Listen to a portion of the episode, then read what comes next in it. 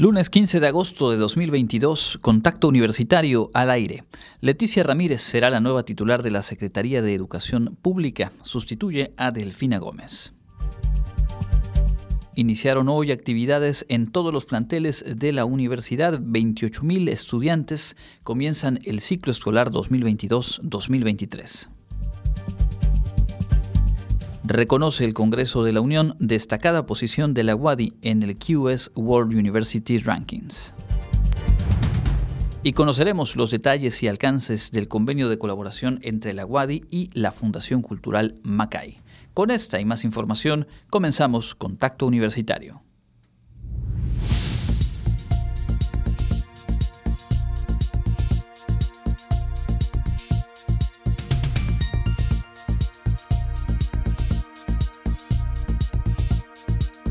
Contacto Universitario. Nuestro punto de encuentro con la información.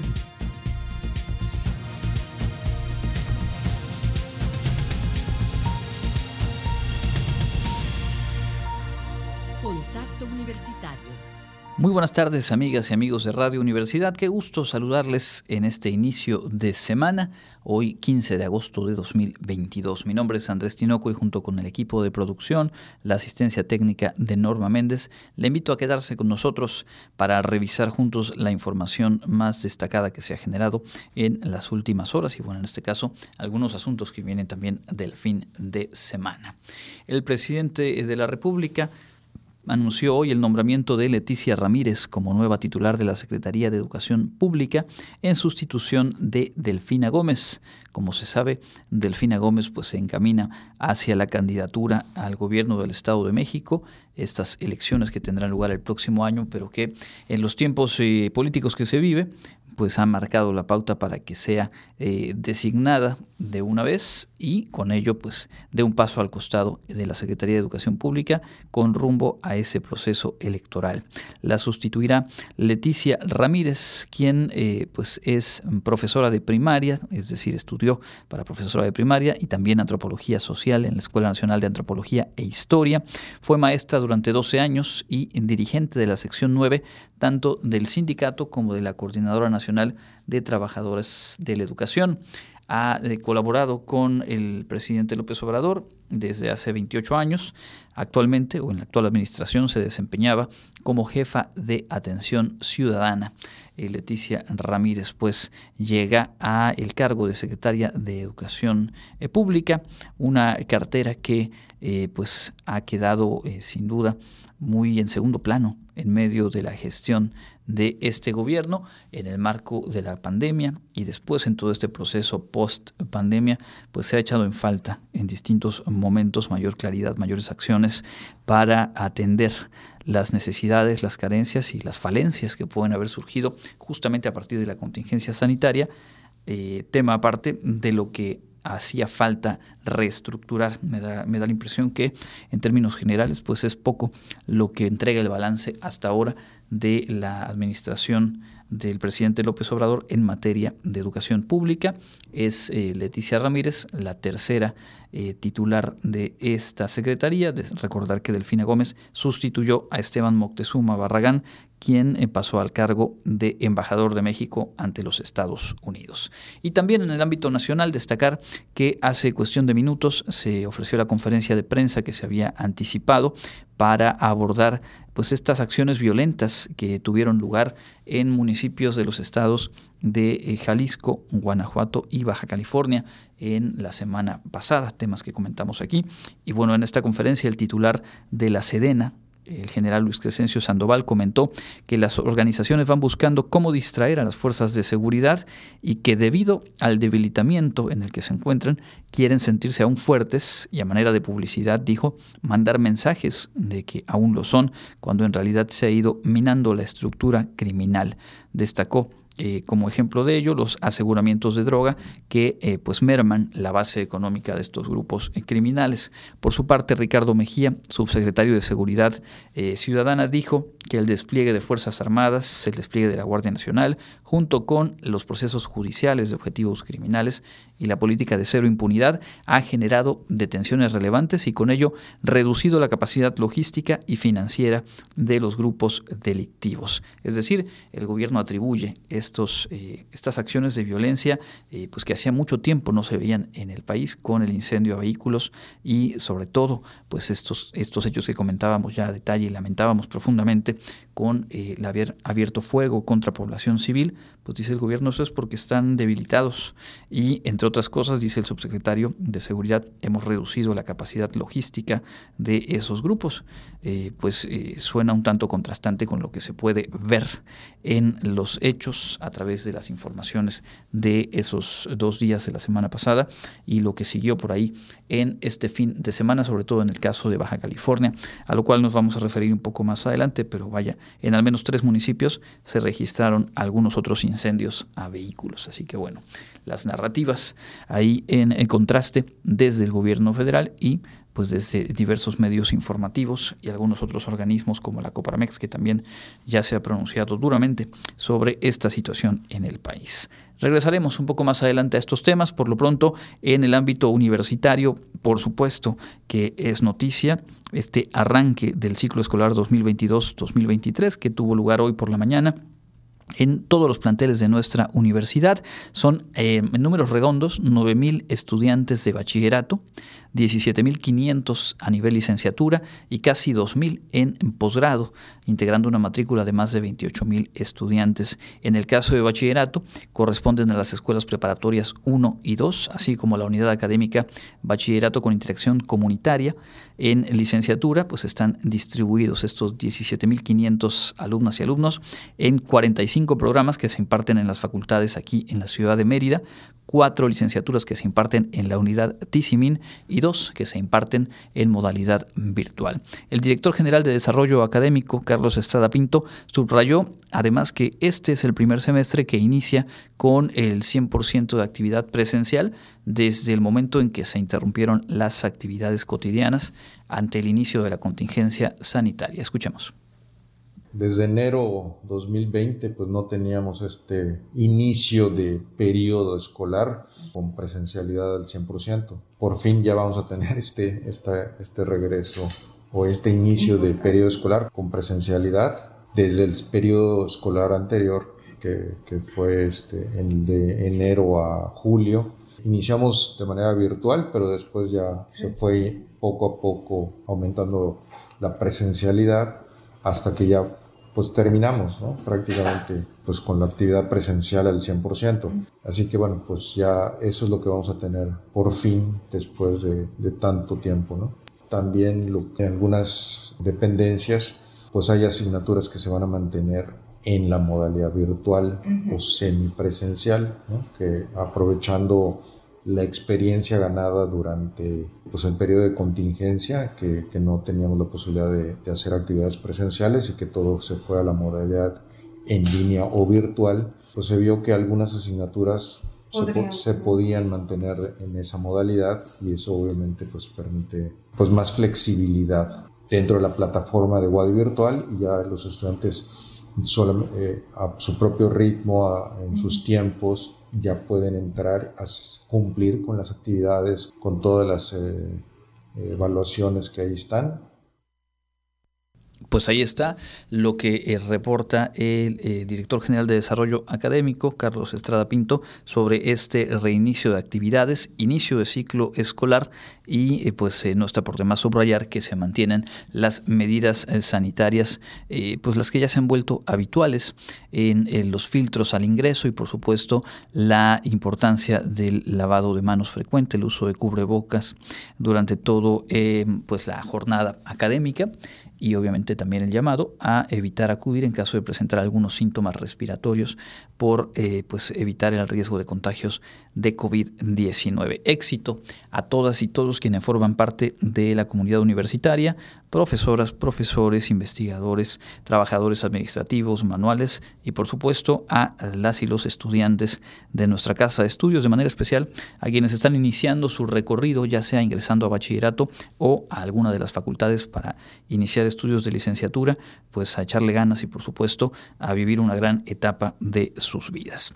En otros asuntos, nuestra universidad se ubicó entre las 20 instituciones educativas de México mejor posicionadas en un ranking internacional que mide aspectos como el impulso a la investigación y la eh, pues, capacidad en cuanto a formación de su personal docente. Escuchemos. De acuerdo con el QS World University Rankings 2023 Top Global Universities, la Universidad Autónoma de Yucatán ocupa el lugar número 20 entre las principales instituciones de educación superior en nuestro país y la posición 151 de 418 universidades evaluadas en Latinoamérica. Esto permitió que el Congreso de la Unión hiciera un reconocimiento público a esta casa de estudios como una de las mejores a nivel nacional e internacional gracias a su contribución en el desarrollo académico y la investigación. Este ranking valora más de 1.500 instituciones de educación superior en todo el mundo para obtener la información más precisa y presentar a los jóvenes datos que les permitan elegir la mejor universidad. Entre los indicadores que se midieron están la proporción de docentes y el número de estudiantes, los proyectos de investigación que se realizan, la proporción de profesores y estudiantes de otros países que trabajan o estudian en la institución, también el prestigio tanto de la universidad como de las empresas o personas que contratan a los egresados, la capacidad para garantizar la empleabilidad y la red internacional de investigación, es decir, los proyectos de coordinación que sostengan con otras instituciones educativas. En este sentido, la UAD obtuvo puntajes destacados en los rubros de Red Internacional de Investigación, Impacto Web, Personal Docente con Doctorado, Trabajos por Facultad y Reputación Académica. Para Contacto Universitario, Karen Clemente pues eh, también motivo de orgullo, por supuesto, cuando hay este tipo de eh, mediciones que más allá del el número en concreto, pues nos dan un parámetro justamente para ubicar en cuáles áreas se ha trabajado de manera eficiente, en cuáles otras a lo mejor hay oportunidades de mejora, pero en este caso, bueno, la UADI entre eh, las primeras 20 instituciones de México mejor posicionadas en este ranking a nivel internacional, pues también enhorabuena para quienes hacen este logro posible. Académicos de la UADI fortalecerán el trabajo de eh, ganaderos de los tres estados de la península, brindando capacitación, entre otros asuntos, sobre sistemas silvopastoriles. Jensi Martínez nos tiene los detalles. Un grupo de profesores investigadores de la Facultad de Medicina Veterinaria y Zootecnia de la UADI capacitarán a más de 200 productores ganaderos de Yucatán, Campeche y Quintana Roo con el objetivo de presentarles un modelo de producción animal amigable con el ambiente que sirva para aumentar la eficiencia en la actividad ganadera, tanto en lo ambiental como en lo económico. Dio a conocer el especialista en nutrición animal Francisco Javier Solorio Sánchez está vinculado principalmente a, la comercialización de la ganadería, a la falta de alimentación, principalmente en las épocas de sequía, y también la falta de organización de los productores. Creo que serían los tres principales aspectos. Y bueno, vinculado todo esto eh, a las altas tasas de deforestación que hemos tenido y que se han venido reproduciendo por, por el manejo inadecuado de la ganadería. Mencionó que el curso se enmarca dentro de un proyecto a escala peninsular llamado Restauración Agroecológica de Ambientes Ganaderos, Conectividad con Ecosistemas, Mitigación y Adaptación al Cambio Climático en comunidades mayas de toda la región. Dentro de los objetivos, buscan fortalecer el desarrollo de sistemas ganaderos a través de la implementación de sistemas silvopastoriles, restaurar suelos con sistemas también silvopastoriles, mitigar emisiones de gases de invernadero en ranchos ganaderos de las comunidades mayas. Van a ser 12 meses. La primera etapa comprende 12, 12 meses y comprende 12 municipios también. En Campeche es Candelaria, Calakmul, Escárcega y Jopelchen. En Quintana Roo estaremos trabajando en Otón Blanco, Felipe Carrillo Puerto, José María Morelos y Bacalar. y en Yucatán vamos a trabajar en Santa Elena, Zucacap, Tecach, Oshkoshkap y recientemente estamos pensando incluir el municipio de Peto. Entonces, para trabajar en todos estos municipios consideramos que, eh, aunque el tiempo es muy corto, pues, pero nos, nos autorizaron 12 meses esta primera etapa. Para Contacto Universitario, Jensi Martínez. Continuamos con la información universitaria. También en el tema de capacitación a profesionales, la UADI va a realizar un taller dirigido a trabajadoras y trabajadores sociales del Estado en vinculación con el tema del suicidio. ¿Qué es el suicidio y sus orígenes, las estrategias de prevención y cómo participan los trabajadores sociales en el suicidio consumado? Son las vertientes que se estudiarán durante el curso taller Intervención del Trabajo Social ante el Suicidio que se impartirá en la Facultad de Enfermería de la UADI.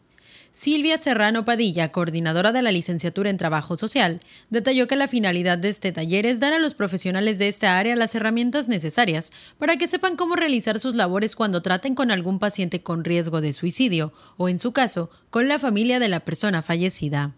Hablamos de estrategias más de tipo social, ecológicas, hablamos más acerca de intervenir a nivel familiar, a nivel comunitario y sí a nivel individual, pero es a nivel más social, no tanto como intervendría un médico, un psicólogo, un antropólogo. Sin embargo, es muy importante que nosotros podamos entender y más que nada identificar cuáles son esas estrategias desde la parte social. Los interesados en inscribirse a este curso que se realizará de manera presencial del 22 al 24 de septiembre y que tiene un costo de 800 pesos, pueden realizar su preregistro del 9 al 26 de agosto y posteriormente su inscripción del 1 al 16 de septiembre, eso con el fin de garantizar su lugar. Para más información, se pueden comunicar a los teléfonos 99 99 03 90 56 o 99 93 22 07 38 con la coordinadora Silvia Serrano Padilla o la maestra Eloísia Puchcu. También pueden enviar un correo a andrea.serrano.correo.wadi.mx o a posgrado.enfermería.correo.wadi.mx. Normalmente vemos la intervención de otros profesionales pero sin embargo no vemos esa parte de cómo podemos intervenir. Y algo más muy importante que hay que identificar y, más que nada aprender que muchas veces en las instituciones de salud mental el primer contacto que se tiene es con trabajo social. Para Contacto Universitario, Karen Clemente. Hay la invitación para profesionales de eh, trabajo social. Antes de cerrar este bloque, compartimos la invitación para integrarse al grupo de danza jazz de nuestra universidad. La nota es de Clarisa Carrillo. Jóvenes bailarines interesados en perfeccionar y conocer los diferentes géneros de la danza tendrán la oportunidad de inscribirse a la convocatoria de audiciones de la compañía de danza Jazz Wadi, en donde podrán participar representando a la Universidad Autónoma de Yucatán en eventos dentro y fuera del estado. La directora de la agrupación, Aida Luz Gómez Escalante, detalló que la convocatoria está disponible para todos los estudiantes de la universidad que les apasione e interesen los distintos tipos de danza, desde jóvenes preparatorianos hasta exalumnos WADI. Uno sí es importante que tengan conocimientos de cualquier tipo de danza, género de danza, ya sea danza clásica, danza contemporánea, este, danzas urbanas, ritmos latinos, hacer una la audición consta de que ellos van a venir con una coreografía de minuto a minuto y medio de lo que a ellos les guste bailar o de donde digan, de aquí soy, o sea, esto es lo que me gusta. Y además, después de eso viene una, pues como un fogueo de cómo lo vemos, ya, montar, perdón, ya montaremos coreografías este, para que ellos vean la agilidad mental que tiene para trabajar, este, qué tan rápidos o qué tan coordinados o coordinados son, y, y con base a eso las audiciones se llevarán a cabo el próximo 26 de agosto a las 17 horas en el Salón de Danza del Centro Cultural Universitario y el 27 de agosto a las 11 horas en la calle 11 número 500 por 62 y 64 de Residencial Pensiones Cuarta Etapa. Destacó que es importante llevar la música para presentar su coreografía en un USB o celular, además de llegar media hora antes para realizar el registro correspondiente. La compañía de danza Jazz Wadi fue fundada en el 2019. Actualmente cuenta con 18 estudiantes de nivel media superior y superior de la universidad. Para mayor información sobre los requisitos, la convocatoria se encuentra disponible en la página oficial de Facebook de Cultura Wadi. Para Contacto Universitario, Clarisa Carrillo.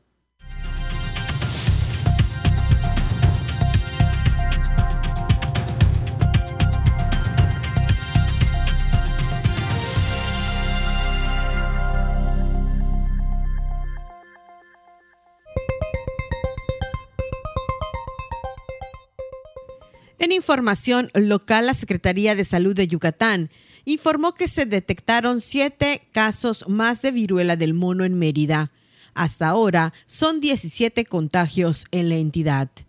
Ante los nuevos casos, las autoridades exhortan a la población a mantener las medidas sanitarias y de sana distancia para prevenir su propagación. La transmisión se da por contacto físico estrecho con lesiones, secreciones corporales, gotículas respiratorias, así como objetos y superficies contaminados. Asimismo, se pide a la ciudadanía estar pendiente de los principales síntomas de esta enfermedad, fiebre y la presencia de lesiones en la piel a los dos días de iniciada la sintomatología. Las erupciones son muy características debido a la presencia de líquido o pus con enrojecimiento en el borde. Suelen ser más grandes y abundantes que en el caso de la varicela.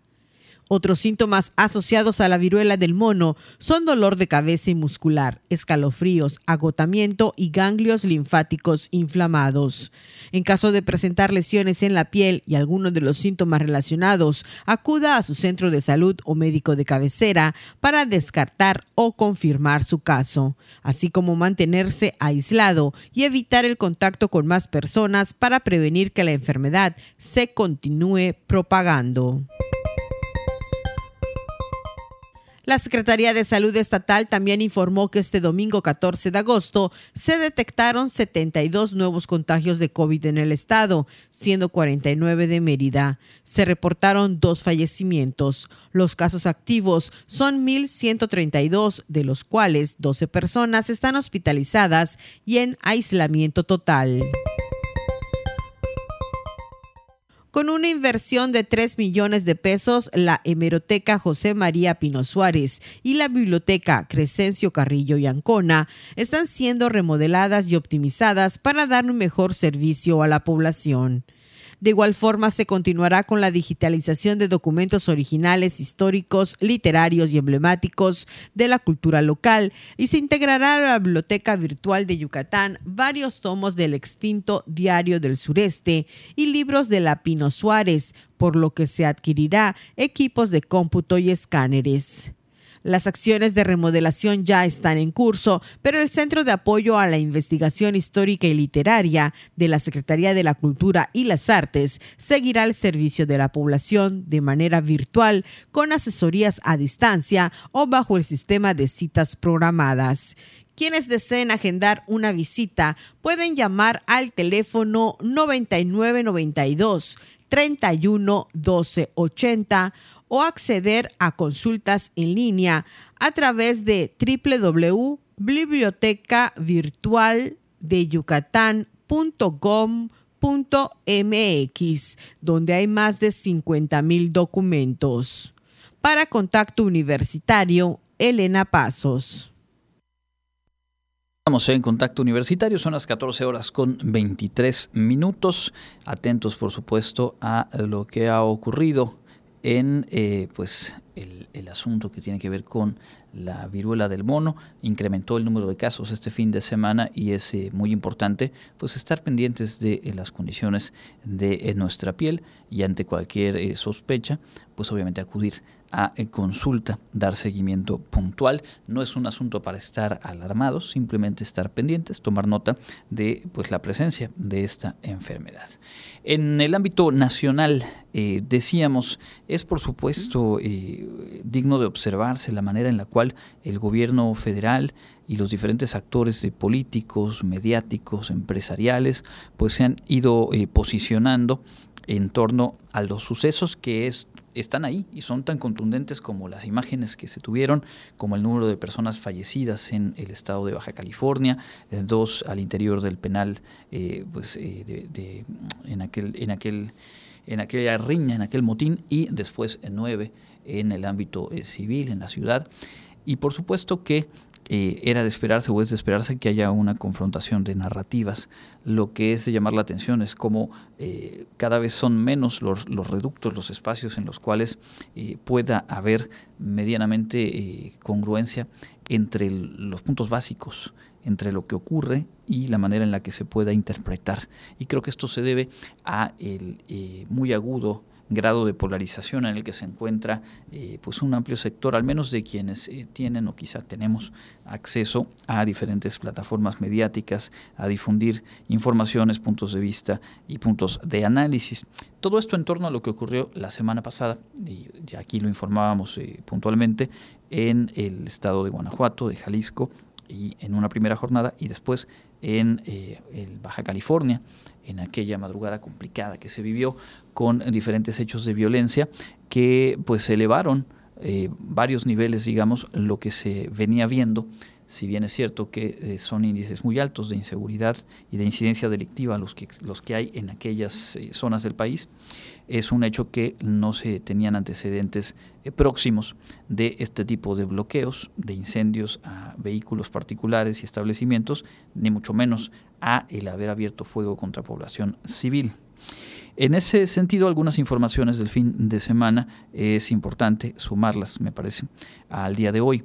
A pesar de que 350 elementos eh, de, entre Ejército y Guardia Nacional arribaron al estado de Baja California, se reportó, pues se reportaron algunos hechos eh, de incendios de vehículos. Esto en eh, los municipios de Mexicali, Rosarito y Tijuana. La Cámara de Comercio de Tijuana reportó que el 40% de los establecimientos comerciales permanecieron cerrados este fin de semana ante el temor de ser blanco de ataques similares a los que se vivieron, sobre todo en tiendas de conveniencia y por ahí algunos otros establecimientos el, día viernes. Una empleada de un OXO en Mexicali, precisamente tiendas de conveniencia, denunció que su automóvil eh, pues, eh, lo encontró en llamas después de salir de su turno y pues bueno, no, no logró ver a alguien en las inmediaciones. La Policía Municipal de Rosario detuvo a dos personas en posesión de botellas de gasolina y, pues también algunos bomberos atendieron otros incendios de vehículos. Reitero, en Mexicali, en Rosarito y Tijuana al menos se habrían presentado hechos eh, similares. Cientos de elementos de fuerzas especiales del ejército mexicano pues se sumaron a estas acciones conjuntas de pues, las fuerzas de seguridad en el estado de Baja California. Hasta ahora se ha logrado la detención de 17 personas presuntamente generadoras de violencia y que habrían intervenido en estos eventos de incendios y ataques a la población civil. Esto pues ocurrió entre sábado y domingo.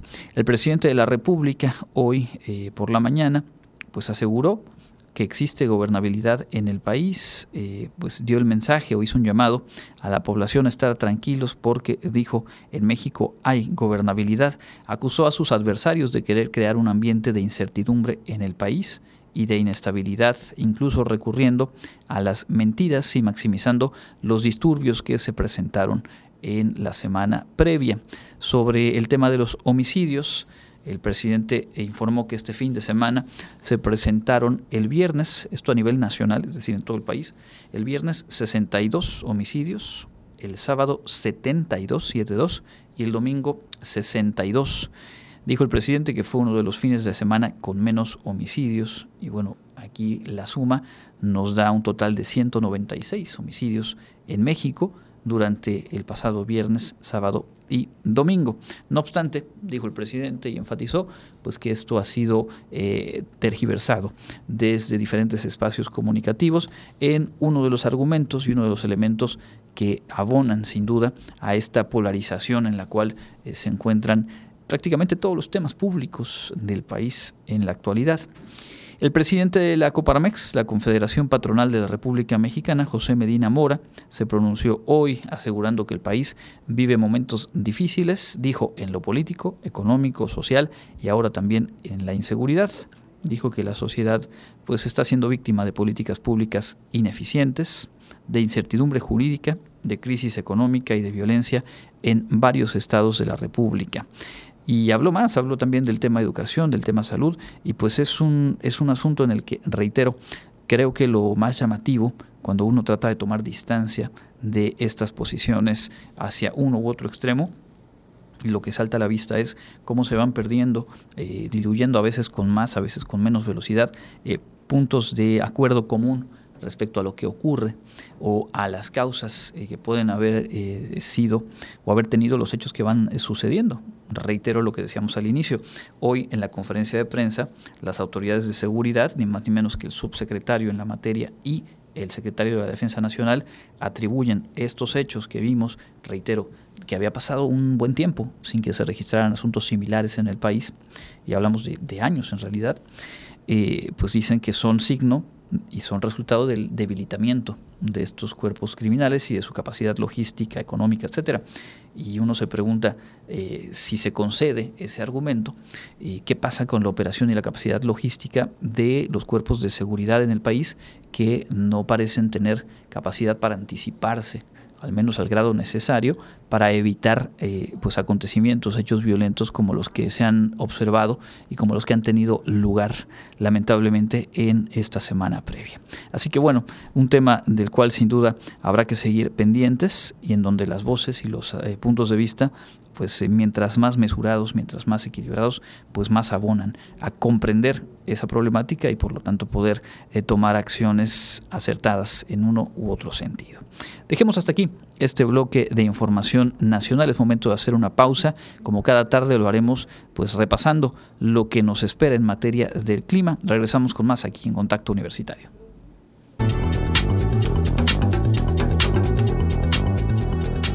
El Comité Institucional para la Atención de Fenómenos Meteorológicos Extremos de la UADI informa que este lunes 15 de agosto tenemos clima caluroso con posibilidad de lluvias por la tarde.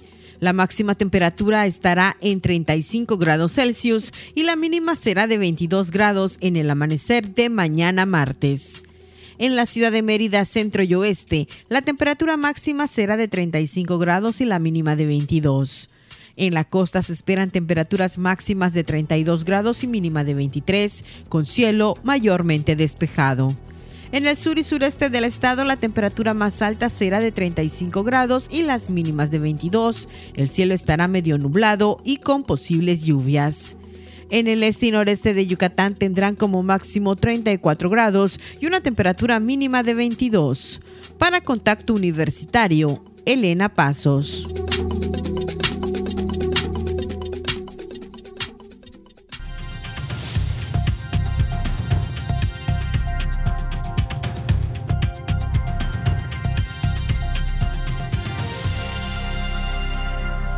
De vuelta ya en contacto universitario y de lleno en este espacio de entrevista en el cual, como le decíamos al inicio del programa, pues queremos conocer un poco más a detalle el eh, trabajo que se viene eh, realizando en nuestra casa de estudios eh, para potenciar la formación profesional en materia de, de, artes en general y ahora vamos a poder conocer a detalle. Hemos hablado aquí en distintos momentos del proyecto Yucunet, el programa educativo Red Yucatán Cuba para el desarrollo de programas de maestría en arte contemporáneo y gestión cultural y pues también informamos aquí la, semana pasada de la firma de convenio de colaboración entre la UADI y la Fundación Cultural Macay. Son acciones que van encaminadas, digamos, en el mismo sentido. Y para poder compartirles un poco más a detalle este trabajo, está con nosotros y le agradecemos mucho el que aceptara nuestra invitación a eh, la maestra de Mezquita, coordinadora regional del proyecto Yucunet, también directora de la FILEI, académica de nuestra casa de estudios. Y pues bueno, eh, bienvenida. Gracias por acompañarnos. Al contrario, muchas gracias Andrés aquí en Contacto Universitario. Siempre es un gusto estar en, en nuestra casa. Así es, bienvenida a casa, a digamos unos 5 metros, 8 metros de la oficina. 8 metros de la oficina, así es. Esta vez no tuve que andar corriendo para llegar, sino nada Ni más. Sufrir las escaleras. Ni sufrir las escaleras. Que suele pasar con los invitados. bueno, eh, pues cuéntanos un poco acerca de los antecedentes, eh, en principio, del trabajo colaborativo entre la UADI y la Fundación Cultural Macay un trabajo colaborativo que bueno se, se formaliza en, en, esta firma de convenio de la semana pasada y que pues además es materia que tú conoces bien. Claro, muchas gracias. Sí, la relación que, que tiene la, la, la licenciatura en artes visuales con el Macay, eh, ya tiene años realmente, ¿no? Eh, desde que se inaugura, eh, el museo se inaugura hace ya se puede decir que 30 años, un poquito menos, ¿no? Pero bueno, la licenciatura que tiene menos años, que tiene, va a cumplir 16, me parece, si sabían mis cálculos, desde que empieza la licenciatura, los estudiantes empiezan a ser en principio clientes como, como asistentes a las exposiciones.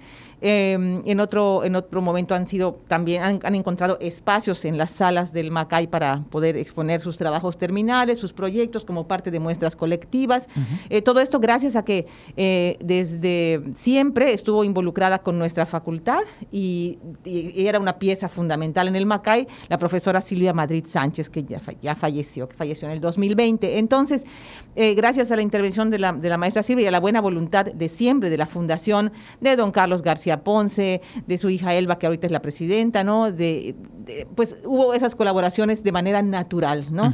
De hecho, ahorita y gracias al trabajo que ha, que ha, venido haciendo nuestro coordinador Eduardo Rodríguez con el Macay, ya eh, hay, me parece que no sé si un año o seis meses ya de prácticas profesionales desde la licenciatura. Entonces, digamos que esta firma de convenio ha sido un proyecto largamente acariciado que se ha venido a impulsar gracias a el proyecto Yucunet, ¿no? O sea, la colaboración ya existía, se daba de manera natural, em, en muchas vertientes. Y el proyecto Yucunet, que, eh, que lo que quiere es formalizar este tipo de, de relaciones a nivel internacional. Yucunet comprende eh, como, como, uno de sus objetivos, perdón, su objetivo fundamental es la creación de los estudios de maestría de manera simultánea y paralela, con vasos comunicantes entre sí, aquí en, en, nuestra Universidad Autónoma de Yucatán, eh, en el seno del campus de Arquitectura, Hábitat, Arte y Diseño y en eh, el Instituto Superior de Artes, el ISA de La Habana. Eh, si no es posible lograr una doble titulación en este momento, sí encontrar en, asignaturas compartidas y profesorado compartido. Esos son los destinatarios. Y las instituciones participantes, pues la líder del proyecto, la Universidad de Santiago de Compostela, de donde vino la iniciativa, en un trabajo con la profesora Adela Vázquez, que antes fue, digamos, por parte de Wadi la que impulsó el proyecto y ahorita se encuentra ella en otras actividades, pero siempre estamos en, comunicación.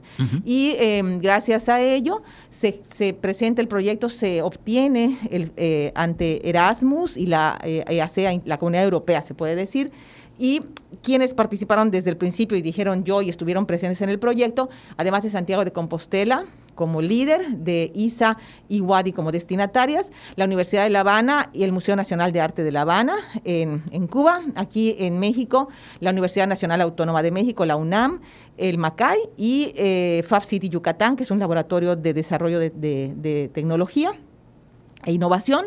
Y en, en, Portugal tenemos la Universidad de Porto, la Universidad Católica Portuguesa y la, la Universidad Nova de, de, Lisboa. Esas son, y la Fundación Serralves que es una, eh, un espacio muy interesante de arte contemporáneo. Espero que no se me esté yendo ninguna. Son 12 instituciones, cuatro países, dos continentes. Bueno, podemos seguir ahí añadiendo la numeralia, que siempre es interesante.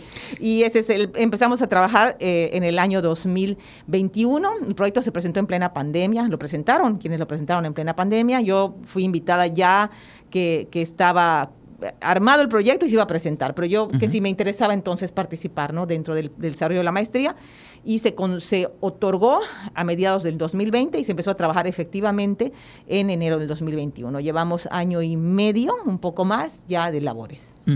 Y es eh, a través de estas acciones que ah, de pronto las platicamos de corrido y como concentradas, pero al final tienen mucho que ver con la capacidad de gestión muchas veces individual, muchas veces de grupos de profesores, de trabajo, y que poco a poco hacen que las instituciones ya en su conjunto pues se acerquen, ¿no? tiendan estos lazos, se formalicen como este convenio del que hablábamos eh, la semana pasada, pero que al final de cuentas eh, en lo que redundan, y esto lo podemos ver desde lo que nos decías al inicio de cómo se vinculó una naciente licenciatura en artes visuales con un espacio como el Macay y obviamente lo que este programa o este proyecto eh, va encaminado hacia la formación a nivel posgrado. ¿Cómo ha sido eh, para las y los estudiantes, WADI en este caso, eh, o qué, les ha proporcionado estos acercamientos en el caso de, Yucunet o hacia dónde se perfila? Ya, claro, ahorita lo, lo que podemos crear es expectativa entre nuestros egresados que ya están ejerciendo la gestión cultural y los de próximo egreso también, que les interese este ámbito, el eh, saber eh, de las actividades que ya se están haciendo eh, a, nivel público, digamos, en, el contexto del proyecto Yucunet. Esto ha sido, ¿qué te diré? Por un ejemplo, hace un año la participación en la Semana del Campus, un encuentro Yucunet virtual con La Habana, con, nuestros pares y nuestros colegas de La Habana, ese fue un ejemplo. Eh, también hubo una presencia de Santiago de Compostela, también hace un año de manera presencial. Allí todavía estábamos muy guardados, no estaban las clases, ¿te acuerdas? ¿Cómo estaba? Entonces, bueno, en ese momento todavía no hubo mucha presencia de estudiantes, pero se informaron a través de las redes, se transmitieron las actividades a través de las redes y en este semestre ya se están realizando cursos presenciales para eh, los profesores del campus de, y, para personas que están, han estado interesadas también en formar parte de la primera generación de estudiantes o bien en posible profesorado, y eh, personas de aquí, de, también de Edificio Central, hemos tenido algunas, algunos invitados también del área de Filey, porque bueno, es gestión cultural, realmente le estamos llamando mediación. El máster va a ser un máster en mediación eh, máster intercultural, máster internacional en mediación, eh, de mediación cultural. La mediación desde una perspectiva un poco más horizontal que la gestión desde la perspectiva tradicional. Estamos tratando de innovar, eso está en construcción todavía con todos nuestros procedimientos universitarios de, de WADI, entonces todavía está en construcción el plan de estudios, pero ya en su momento hablaremos, seguramente está muy interesante las reflexiones a las que hemos llegado. Y además cuando recapitulamos la numeralia que, que, decías de, las instituciones, pues también se puede uno imaginar y se vuelve muy interesante a veces conocer esos procesos, la cantidad de detalles y digamos de, estructuras, de formas de trabajo entre las diferentes instituciones y cómo todo ello, cuando hay un objetivo común, pues se puede obviamente alinear, se puede eh, pues eh, conjugar. En el caso de, de un espacio como el Macay, eh, y de lo que ha significado la Fundación Cultural. Eh, ¿cuál, te parece que sea eh, la importancia de que se haya dado este vínculo y se mantenga a través del tiempo desde, reitero, una licenciatura como la de Artes Visuales y en general desde la Universidad Autónoma de Yucatán como un agente cultural fundamental en el Estado? Yo creo que aquí la importancia es que nos estamos respaldando entre instituciones, que, nuestro principal interés, nuestra vocación es educativa, es cultural, es, de preservación y es, y es formativa también. Entonces, nos estamos eh, haciendo fuertes, nos estamos eh, respaldando para que podamos hacer actividades juntos como instituciones, instituciones trabajen juntas y eh, esto sirva para optimizar costos, optimizar recursos y realizar mejores actividades, mejores acciones, ¿no? entre, ambas. Yo creo que esa sería, eh, con vistas adelante, la, pues una expectativa interesante como resultado de estas alianzas, ¿no? Porque esta por ejemplo, en el contexto de Yucunet, la firma del convenio con el MACAI eh, implicaría que eh, los egresados o estudiantes todavía realicen sus prácticas en el MACAI de una manera ya de un nivel profesional, ¿no? Porque ya son egresados de una licenciatura, ya están en el contexto de un posgrado y podrían hacer proyectos que sean tanto beneficiosos para la comunidad a través de la, del apoyo de los, del entorno y del contexto del MACAI, como eh, la trascendencia que, podría tener hacia otros proyectos futuros que se generen dentro de la, eh, del mismo campus de, arquitectura, hábitat, arte y diseño. Esa, eh, esa visión te decía yo que están dando cursos. Por ejemplo, el director del MACAI, el, el, maestro Rafael Pérez, es de los que van a dar cursos, por ejemplo, a, creo que le toca a La Habana, espero no equivocarme, en, como parte del proyecto Yucunet. Eso nos habla de un cruce de saberes que nos está enriqueciendo a todos, ¿no? Así es que, pues, hay muchas expectativas. Y con respecto a lo que decías, permíteme que, que, que, me eh, retome algo que quedó pendiente que dijiste, de las diferencias. Es en lo que más hemos aprendido, nuestras diferencias y nuestras formas distintas de administrarnos, de organizarnos, de contar nuestros tiempos, de, de nombrar las cosas. ¿Cómo le llamas tú a esto? no eh, Solamente el término de, de, prácticas, el término de taller, ha tenido unas... Eh, vamos, se está trabajando en un glosario, con eso te digo todo, ¿no? Que como, y siendo eh, la mayoría hablamos español, porque claro que están eh, los portugueses, que eso añade la diferencia de idiomas, que también ha generado una serie de retos por, por afrontar, porque no todos eh, los, los, profesores de Portugal hablan español, ¿no? Pero también hablan muy bien inglés, entonces es un reto por nuestra parte también.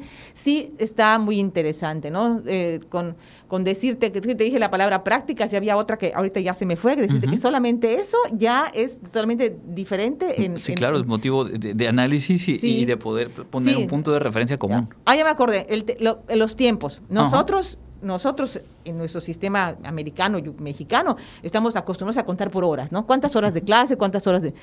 Allí son días en el sistema europeo. ¿Cuántos días? Entonces, solamente eso ya te mete hasta unas matemáticas en la cual dices, bueno, ¿cómo le cuento? Pues es que es mediodía, es que es un tercer día. No, no, eh, no estábamos acostumbrados a trabajar así. Y ese es un ejemplo mínimo de todas estas interesantes diferencias que nos, nos han pues hecho acostumbrarnos a interactuar, ¿no? Pues reitero, es bien interesante cuando tenemos esta oportunidad de conocer. Aquí en el informativo nos gusta mucho informar obviamente de este tipo de convenios, de alianzas que se firman y poder después aterrizarlas un poco como lo hemos hecho con, tu ayuda, eh, para que el público que nos escucha, Wadi no Wadi, pues pueda eh, interpretar, pueda darle significado a esos acuerdos que, reitero, muchas veces formalizan algo que en, las práctica, en la práctica ya está en marcha, pero que en muchas ocasiones también eh, fortalecen y potencian esas vinculaciones. ¿Hay algo más que Sí, yo invito a, todas las personas que nos están escuchando a entrar al sitio en internet de Yucunet, es www.yucunet, como se escucha, que Yucunet significa Yucatán Cuba Network. Entonces, www.yucunet.org para conocer el programa a fondo y también para informarse sobre los talleres, conferencias que se van a impartir eh, en, aquí en nuestro campus de manera gratuita, abiertos. Algunos, los talleres son por inscripción, las conferencias van a ser abiertas a todo el público. Entonces, eh, para que estén con nosotros y, para todas las personas interesadas en la gestión cultural. Quienes ya estén trabajando por ejemplo, en gestión cultural, quieran especializarse, quieran profesionalizarse, esa es, la expectativa y ese es nuestro, nuestro, nuestro público destinatario. Así que por favor, que nos acompañen. Muy bien, pues visitamos yucunet.org y agradecemos mucho este tiempo que nos has concedido aquí en Contacto Universitario. Ya estaremos platicando pronto acerca de Filey y de lo que se está construyendo, pero por lo pronto nos interesaba mucho tocar este tema del convenio entre Wadi y Macay y por supuesto también Yucunet y lo que pues ahora nos has permitido comprender mejor. Muchísimas gracias. Muchas gracias Andrés, al contrario, encantada es la maestra María Teresa Mezquita platicando hoy aquí en Contacto Universitario. Nosotros continuamos con la información internacional.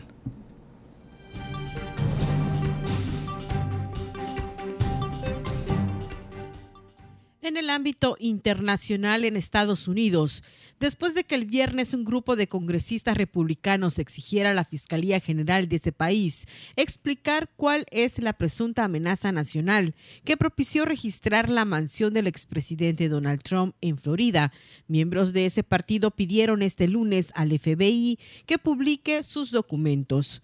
La carta enviada al director de la Oficina Federal de Investigaciones, Christopher Wright, está firmada, entre otros, por integrantes del Comité Judicial de la Cámara de Representantes, como Jim Jordan, y subraya que los estadounidenses se merecen transparencia al respecto. La misiva reclama que se hagan públicos los documentos relativos a la orden de registro de la residencia de Trump y al uso de personal para que se llevara a cabo la misma, así como la información y comunicaciones entre el Departamento de Justicia, el FBI, la Oficina Ejecutiva del Presidente, los servicios secretos y los archivos nacionales. Los firmantes solicitan tenerlo en su haber lo antes posible y como máximo el 29 de agosto. El presidente ruso Vladimir Putin se ofreció este lunes en medio de la guerra en Ucrania a armar con equipos modernos a sus aliados de América Latina, Asia y África, que no se someten al dictado de Occidente. Rusia está dispuesta a ofrecer a sus aliados y socios el armamento más moderno, desde armas de fuego a blindados, artillería, aviación militar y drones de asalto, dijo Putin al inaugurar el foro Armia 2022 en las afueras de Moscú. También destacó que esos países no se someten al llamado poder hegemónico, sus líderes muestran auténtico carácter y no se subordinan a nadie, ya que apuestan por un desarrollo soberano y por solucionar colectivamente los problemas de la seguridad regional y global sobre la base del derecho internacional. Rusia aboga por el desarrollo de una cooperación técnico-militar lo más amplia y multilateral posible a día de hoy en condiciones de formación de un mundo multipolar. Esto es especialmente importante, afirmó. El ARMIA 2022 cuenta con la presencia de representantes de más de un centenar de países que podrán ver durante esta semana más de 28 mil tipos de armamento moderno de doble uso, civil y militar.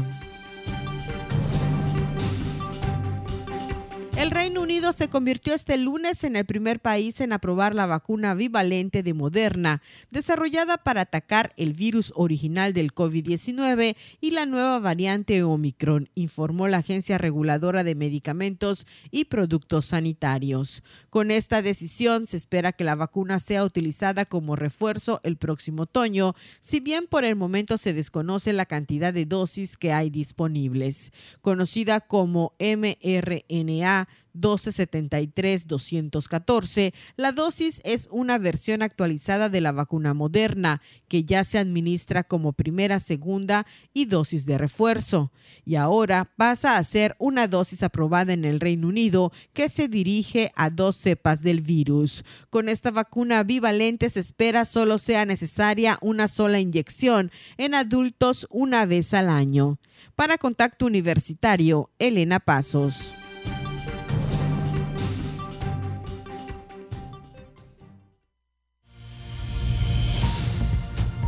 No pierdas contacto. Te esperamos de lunes a viernes a las 8 y 14 horas, sábados a las 8.30.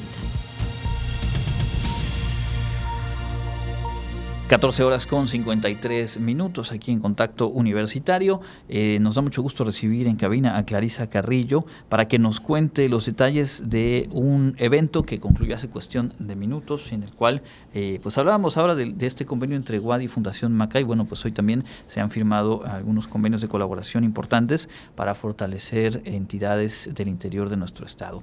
Bienvenida Clarisa, cuéntanos por favor.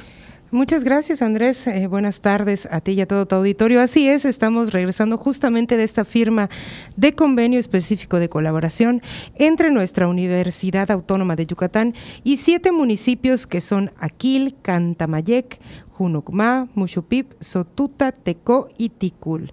Este convenio de colaboración, ¿qué es? Lo que va a pasar o cuál es el objetivo de este convenio, pues es establecer eh, los mecanismos de colaboración en materia educativa para que la universidad, a través de su unidad académica de educación virtual de la Dirección General de Desarrollo Académico, proporcione la convocatoria e información necesaria, pues para que la población de estos municipios tengan acceso a los programas educativos en modalidad virtual de bachillerato y de licenciatura que ofrece pues nuestra universidad universidad, ¿no? Entonces, en estas eh, siete eh, entidades, siete municipios, habrá un trabajo más cercano para promover la participación, ¿no? para captar estudiantes que puedan eh, realizar estudios ya sea de bachillerato o de alguna de las dos licenciaturas en modalidad virtual que ofrece la UADI, pues trabajando de la mano con la propia institución. Así es, justamente será este intercambio de información, ¿no? que muchas veces, pues gracias a un estudio, pues se detectaron estos siete municipios en donde pues es un poquito más difícil llegar con toda esta información, eh, ya sea por la situación de vulnerabilidad de, de, las familias, de los jóvenes, ¿no? Entonces, ¿qué hace la universidad en conjunto con ellos? Pues pues van a convocar, por ejemplo, la universidad se compromete a, a enviar, por ejemplo, a los ayuntamientos, a todos los siete ayuntamientos de estos municipios, eh, la convocatoria para ingresar a los programas de bachillerato, por ejemplo, los de, licenciatura, esto en modalidad virtual, cabe aclarar, ¿no? Eh, la cual pues deberá contener todos los requisitos y toda la información completa de, para que los chicos y también sus padres pues puedan saber un poquito más sobre esto. También proporcionaría la universidad pues carteles, folletos, los trípticos que contengan pues información de justamente este estos programas de bachillerato y licenciatura, también así como otorgar pláticas informativas, por ejemplo, eh, realizar también se compromete a un estudio eh, con la finalidad de obtener información que permita conocer las condiciones socioeconómicas de los solicitantes que de resultarse en admitido en algún programa educativo, eh, pues se determinará si se encuentra en una condición de vulnerabilidad para que de ser el caso se le exente el pago del derecho por concepto e inscripción eh, y también reinscripción, ¿no? Esto depende de, pues, de los solicitantes, quién entra, quién no, entonces para hacer este tipo de, estudios, ¿no? Y también por parte de los ayuntamientos, pues obviamente se comprometen a difundir entre los jóvenes y entre la población en general, pues toda esta información que llegue por parte de la universidad y destinar dentro de, eh, desde que se firmó ahora la, la la, el convenio, perdón, pues un espacio de domicilio o en alguno de otros, eh, algún centro que se determine por los ayuntamientos, pues eh, un equipo de cómputo, que sería un espacio donde, donde esté un equipo de cómputo y conexión a Internet para que estos estudiantes que hayan sido admitidos puedan cursar alguno de los programas en modalidad virtual que ofrece la universidad, ya sea bachillerato o licenciatura. Claro, es de alguna manera eh, tender este vínculo y desde ambas instituciones, eh, los ayuntamientos, siete municipios, ahora vamos a repetir cuáles son, y la UADI, poder eh, acercar la información y contar con las mejores condiciones posibles para que quienes participen en las convocatorias, resulten admitidas, admitidos, pues tengan esa facilidad para realizar sus estudios, completarlos obviamente de manera pertinente. ¿Cuáles son los municipios? Los municipios, se los recuerdo, son Aquil, Cantamayec, Junucmá, Muchupip, Sotuta, Tecó y Ticul, que son los siete municipios a los que eh, pues la universidad eh, tuvo acceso para hacer este convenio específico de colaboración y poder enviar y hacer este intercambio de información para que pues los chicos puedan pues cursar alguno de los programas que, ofrece la universidad en cuanto al bachillerato y en cuanto a las licenciaturas que se ofrecen actualmente en modalidad virtual, cabe aclarar. Muy bien, vamos a escuchar eh, parte de lo que dijo el doctor José Jesús Williams, rector de nuestra Casa de Estudios, en, en, la firma de este convenio. Gracias, Andrés. Este ha sido un proyecto que nos ha llevado un tiempo, nos, nos llevó ya varios años, considerando estos dos años de la pandemia que de alguna manera nos paralizó. Y era algo que habíamos construido para llevarlo como propuesta a los municipios de nuestro estado. Y hay algo que es muy importante que no podemos perder de vista, la importancia de las, de las alianzas y sobre todo las alianzas para este tema. El compromiso que están agarrando la tarde de hoy, me voy a atrever a decirlo con todo el debido respeto, es una herencia que están dejando que se va a volver inamovible. Y la educación es el principio, son los cimientos para el crecimiento de una sociedad. Pues ahí está parte del mensaje del rector José de Jesús Williams en esta firma de convenios de colaboración con siete municipios para fortalecer, digamos, acercarse, tender eh, puentes que beneficien a, posibles estudiantes de bachillerato en línea y licenciaturas en línea de nuestra casa de estudios. ¿Algo más que agregar, Clarisa? Pues eh, recalcar la importancia de este tipo de convenios que se han venido realizando eh, desde la semana pasada que hemos ya varios varios convenios hemos tenido aquí para platicar y el día de hoy pues tenemos este que es muy muy importante para acercar a los jóvenes la información y las facilidades para cursar alguno de estos eh, programas de estudio en línea. Muy bien, pues gracias por el reporte, Clarisa. Muchas gracias a ti, Andrés, y a todo tu auditorio. Nosotros estamos llegando al cierre de este informativo. Nos vamos a despedir escuchando la agenda universitaria. Antes de ello, agradecerle a Norma Méndez en su asistencia técnica, a todo el equipo de producción y, por cierto, recordarles a ustedes que nos escuchan visitar el Facebook Radio Universidad Wadi. Continúa abierta la invitación, la dinámica para eh, ganar el ejemplar del libro El Dao de la Sabiduría, un tratado sobre filosofía china, específicamente sobre eh, la escuela daoísta, que nos ha donado el Instituto Confucio, que colabora cada dos semanas aquí con nosotros. Pueden ustedes encontrar la publicación ahí hasta arriba, hay que etiquetar a dos personas, bueno, ya saben ustedes las dinámicas de Facebook. Y el próximo jueves por aquí y también en Facebook estaremos dando a conocer a quien resulte ganador o ganadora. Mi nombre es Andrés Tinoco, gracias por su sintonía. Le invito a que nos escuchemos mañana de vuelta y por supuesto a acompañar su día con la programación de Radio Universidad. Gracias y hasta la próxima.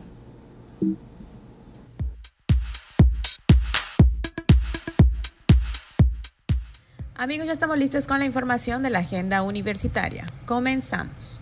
La Universidad Autónoma de Yucatán, a través del programa de fomento y activación lectora Leer Wadi, te invita a la charla a dos de tres leídas sin límite de tiempo impartida por Raúl Lara Quevedo. Esta se llevará a cabo el martes 23 de agosto en la unidad multidisciplinaria de Tizimín. El Programa Institucional de Igualdad de Género de la Universidad Autónoma de Yucatán, a través de la Dirección General de Desarrollo Académico, en el ejercicio de ayudar a la construcción de una sociedad más justa y equitativa, extiende una cordial invitación al personal docente, administrativo, investigadores y autoridades a formar parte del diplomado transversalizando el género en las instituciones del sector público, social y privado. Para mayor información puedes escribir un correo a diplomado.progénero.guadi.mx. Estás actualizado en materia de impuestos estatales y municipales. Si aún no, este curso es para ti.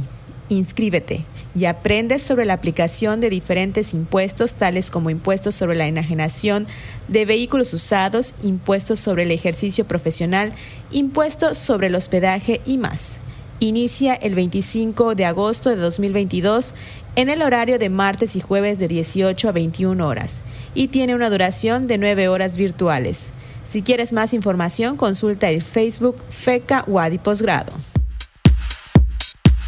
El programa Universidad de los Mayores les invita a participar en los talleres del periodo septiembre-noviembre 2022, los cuales tienen el objetivo de fomentar la participación de las personas adultas mayores en actividades académicas que contribuyan al desarrollo humano y a su calidad de vida mediante la generación de una oferta educativa enfocada a ese sector de la población. Si quieres saber más sobre los cursos, puedes consultar la lista en la página de Facebook Universidad de los Mayores-UM. Esto ha sido lo más relevante de la agenda universitaria. Mi nombre es Fabiola Herrera Contreras, Comunicación Digital, Audiovisual e Identidad.